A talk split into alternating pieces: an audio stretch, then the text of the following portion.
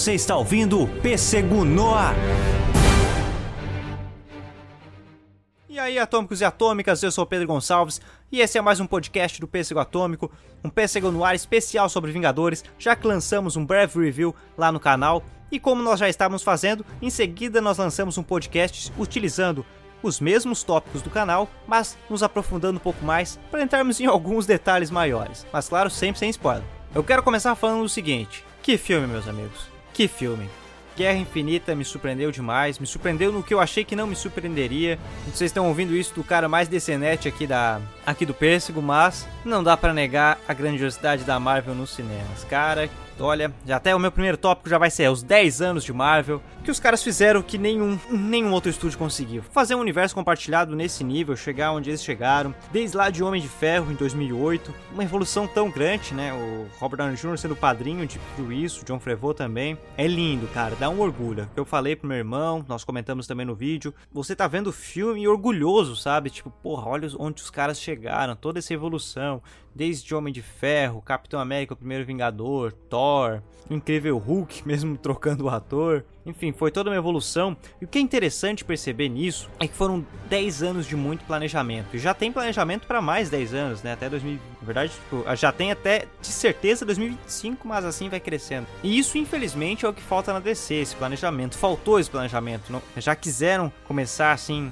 chutando para todos os lados, o Snyder com um determinado planejamento, mas a produção com outro, e isso prejudicou demais. A Marvel não, ela teve seu planejamento, teve seus altos e baixos, teve os filmes fracos, mas sempre mantendo um determinado padrão de qualidade. E isso é o diferencial. Então é aquele é o que eu já comentei em vários várias críticas, que às vezes eu não gostava do filme da Marvel, mas ele tinha sua qualidade, tipo Thor Ragnarok. Eu particularmente não gostei, mas se eu vou ver em uma visão de qualidade, de parte técnica, o filme é grandioso. O filme ele tem uma pegada muito bem feita. O Taika Waititi é um diretor que eu admiro demais. Então é questão de questão de bom senso, né? Então é bonito de ver, assim, é realmente bonito de ver esses 10 anos todos se fechando, né? Chegando, culminando, é a melhor palavra. Os 10 anos de Marvel culminando nesse filme, todo o desenvolvimento que teve. Depois, uma coisa muito bacana, já vamos pro segundo top, é a liberdade criativa. A estrutura de liberdade criativa foi muito bem pensada na Marvel, por quê? E isso chegou nesse filme. Eu não tô falando por falar dessas coisas aleatórias. Eu quero chegar ao Guerra Infinita. Mas por que, que essa liberdade é importante nós citarmos? Porque em Homem de Ferro, na verdade,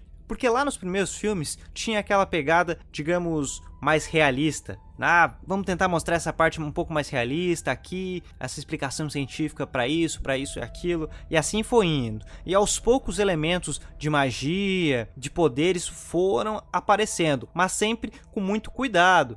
Já teve o Incrível Hulk, claro, mas ainda naquela explicação de radiação, a radiação gama. O Primeiro Vingador também. O Thor já teve sim a imagem de magia, mas naquela coisa dos deuses nórdicos. Então foi apare aparecendo aos poucos, para culminar em Vingadores e ter alienígena, mas em uma proporção X. Daí depois tivemos Guardiões das Galáxias, enfim, foi evoluindo até chegar num nível que hoje a Marvel ela pode botar qualquer coisa que você aceita, entende? Você aceita qualquer coisa que vai aparecer no filme da Marvel, porque vai ser tranquilo para você. E isso não é fácil de fazer, é realmente admirável. Você pode não gostar, mas você tem que admirar, chegar numa liberdade criativa de que qualquer elemento que apareça, seja alienígena, seja de qualquer realidade, né? Até o microverso, cara. Olha o nível dos caras em Homem-Formiga. Tudo você vai aceitar. E agora eles não precisam mais ficar explicando tanto quanto lá nos primeiros filmes, mas tiveram que fazer todo um processo para chegar nessa liberdade, nessa naturalidade para um público. O público que não é fã de quadrinhos consegue alcançar um grande público, o povão, mas tendo sua, seus elementos bem estruturados. Então isso, cara, é uma vantagem, é uma é um ponto a se admirar e a se falar da Marvel Studios. Essa liberdade colabora muito também em corrigir alguns erros. Como eu falei, a Marvel teve seus, seus altos e baixos, teve seus problemas, mas eles chegaram, mas no nível que eles estão, eles conseguem brincar, fazer piada com os próprios problemas, como já fizeram em diversos filmes, fazem no Guerra Infinita, brincando com os erros, com com coisas que não deram certo nos filmes anteriores, ou por problemas com o elenco, de sai ator aqui e ali. Eles conseguiram brincar muito bem com isso, levar para o universo cinematográfico brincadeiras do, dos problemas externos do estúdio, né? Então isso é, é um amadurecimento muito legal, é um ato maduro utilizando a, o bom humor que é a pegada da Marvel, claro. Já critiquei alguns, alguns problemas nisso, e o conseguir brincar com os seus próprios problemas é uma grande vantagem, cara. É muito legal mesmo. Mistakes I made, largely public. Yeah, okay. Yeah. Truth is, I am Iron Man.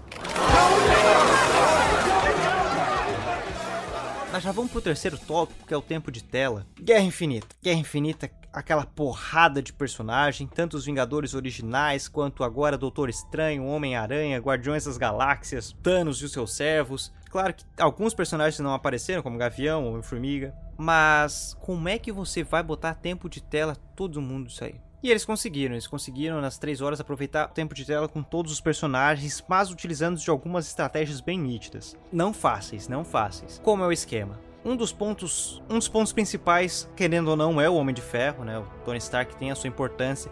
Parece que no Vingadores 4 esse, esse manto vai ficar uma importância maior pro Capitão América, vão dar essa, vão dividir um pouco isso.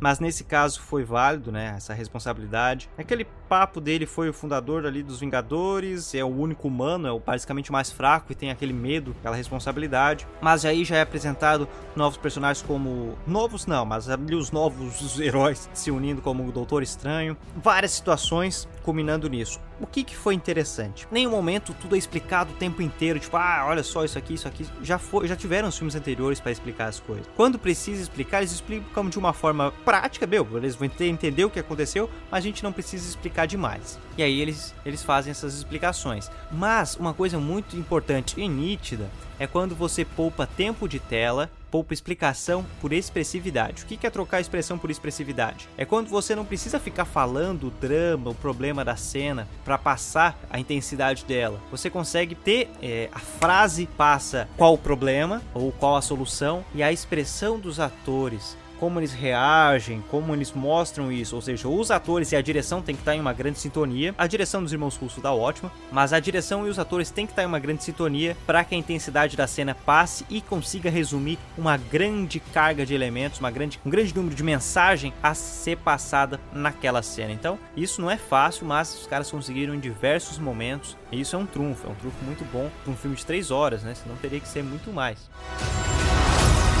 Evacuate the city. Engage all defenses. And get this man a shield.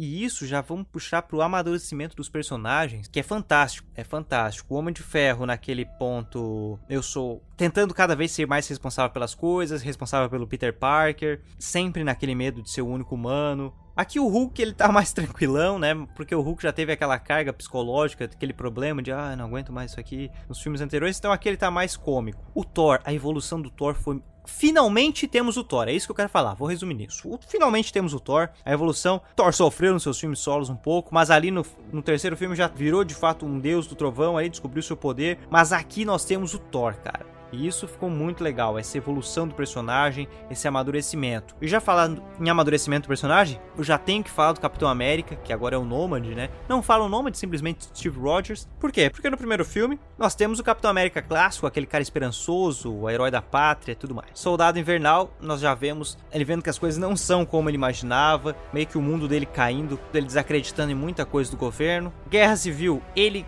separando o seu lado heróico do Estado, tipo, não, é, realmente não posso trabalhar para um país, para um Estado, eu tenho que trabalhar pela minha causa, pelo que eu acredito. Separa, e aqui nós temos ele trabalhando pelo que ele acredita, ele trabalhando escondido, independente de governo, com seus aliados ali da, da divisão de guerra civil, vendo que nesse momento eles não podem ter divisão de opiniões, eles têm que trabalhar junto. Então, cara, o Capitão América amadureceu demais, Chris Evans tá bonito pra caralho nesse filme, não tem como negar. E a cena, as cenas que ele aparece é muito irado. Ok que ele falou muito, ele falou quase nada, não foi muito difícil de decorar as falas nesse filme, mas tá muito bacana. O Girl Power, vamos falar de Girl Power. Ah, parece, né, que a Viúva Negra vai ter um filme solo, então ali já tá já aparecendo muito mais, até porque ela sempre mereceu ser mais valorizada do que estava sendo. E isso é muito bom. Ela com a feiticeira escarlate, que tá muito legal a relação dela com o Visão, acho muito bonita a cena deles. Viúva Negra, feiticeira escarlate, tem ótima cena juntos. Wakanda, cara, nós tivemos um filme, né, do nós tivemos um filme do Pantera Negra introduzindo esse universo, já tá muito legal as cenas em Wakanda, os personagens todos, não só o Pantera Negra, os personagens do filme, do, de Wakanda, são muito bons, os soldados, as guerreiras, isso foi uma evolução muito legal. Então é bacana você ver que o filme só não, não amadurece só em qualidade, os personagens não ficam amadurecendo só em poderes, não, eles têm, o psicológico deles fica afetado, e não só para se tornando mais engraçados, não, ao contrário, com uma carga, cansados, os personagens aparecem cansados. Tipo, nós já lutamos demais, a gente não quer mais isso aqui, mas agora né, é o fim do mundo todo. Mas nós temos os novos heróis, os mais entusiasmados, como Guardiões das Galáxias, como Homem-Aranha, que tá, para mim tá mais Homem-Aranha nesse filme do que no filme solo dele. Eu gostei demais do Peter Parker em Guerra Infinita. Isso me agradou muito. O Thanos, o Thanos que aparecia um pouco em cada filme ali, mostrando o seu ar de superioridade, o ar vilanesco. O, e o filme é dele, ele é o personagem que tem mais tempo em tela. Um fã fez essa contagem, provavelmente ele não tinha nada o que fazer, mas ele fez essa contagem, nos ajudou com esse dado. O desenvolvimento do Thanos tá lindo, tá lindo, tá lindo. A história dele, você o entende. Ele é o vilão? É. Mas na mente dele é o herói. E você entende a perspectiva dele. Então, o desenvolvimento do Thanos, o desenvolvimento que leva ele a fazer ter essas atitudes é lindo, são muito bem feitas. E já falando disso, de cenas bonitas, a montagem toda do filme tá muito boa. A montagem no sentido de edição, de cortes, de elementos visuais apresentados, tá diferente, pare... não parece um filme da Marvel, vou confessar. As sequências, os jogos de câmera, eles ousaram muito nesse, nesse lado, e isso impressiona, porque você espera que eles ousem em algumas coisas, mas eles ousam em outras, além do que você já esperava, seja em cenas que você não imaginava, na parte de roteiro tá muito boa, mas a montagem do filme como um todo, os cortes, não parece um filme da Marvel. Os caras estão trazendo uma qualidade cinematográfica. Então, se você vem com aqueles argumentos, ah, filme de super-herói, blockbuster, mimimi, vá se fuder, porque, cara, em quesito cinematográfico, o filme tá bonito sim. Né, o trabalho de cores, tudo muito bem feito. O CGI, o CGI tá bom, tá. Na verdade, um dos melhores CGI, os efeitos especiais estão ótimos. Tem seus problemas? Claro, tem momentos ali que você, é, aqui ficou meio cagadinho, ficou. O movimento aqui tá meio zoado, ficou. Mas não tem como tu acertar num filme de 3 horas efeito visual o tempo inteiro. O CGI tá muito bom sim. Tem horas que te impressionam, né? Os, os alienígenas, os personagens apresentados em CG te impressionam demais. Claro, tem horas que ficam meio zoadinho, mas para quem assistiu Liga da Justiça, qualquer CGI é muito bom. E me dói falar isso, me dói pra caralho. Mas os efeitos visuais realmente agradaram, me impressionaram. Como diz o Johnny, os caras tão um nível bom pra caralho. E tem brasileiros na equipe dos efeitos especiais. Mó orgulho, cara. Mó orgulho mesmo. Doutor Estranho, Benedict Cumberbatch tá ótimo. Benedict Cumberbatch, porra, como Doutor Estranho tá muito bom. Ele é um personagem muito importante nesse filme. Eu gostei da importância que deram para ele. O trabalho em tela dele, eu achei muito bacana, muito importante. Ansioso para ver mais do Doutor Estranho. Ansioso, na verdade, para ver como é que vai ser a sequência disso tudo. Porque o final foi muito interessante. Óbvio não vou falar dar spoilers, mas o final foi muito interessante. E é o que eu falei, o filme é ousado. Além de ser grandioso, como nós já esperávamos que fosse, ele me surpreendeu pela ousadia, por abordar coisas em perspectivas que nós não imaginávamos para um filme da Marvel. Então isso me agradou demais. Fechando aqui o tempo de podcast, meus amigos. Eu, na verdade, eu só, como eu falei, eu queria falar exatamente o que eu falei no vídeo, mas me aprofundando nos tópicos. Se você curtiu o filme, deixa o um comentário, o que você gostou, pode comentar aí, porque daí quem sabe eu não comente em outros podcasts, me aprofunde mais, ou depois que o pessoal já tenha assistido, é que mais pessoas tenham assistido, eu não comente um pouco já falando dos spoilers, comentando a cena, mas eu quis ao mesmo tempo me prolongar, não falar demais. Se você gostou, deixa o seu like, por favor, compartilhe esse podcast. Se inscreva lá no canal do YouTube se você só assina o um podcast. Nos acompanhe nas redes sociais, no Facebook Pêssego Atômico, no Instagram, porque é importante, é realmente importante você estar nos acompanhando, nos dizendo dicas de melhoria, dicas de pautas. É sempre muito bacana. Mas eu vou ficando por aqui. Até o próximo podcast. Um forte abraço, um beijo e até mais.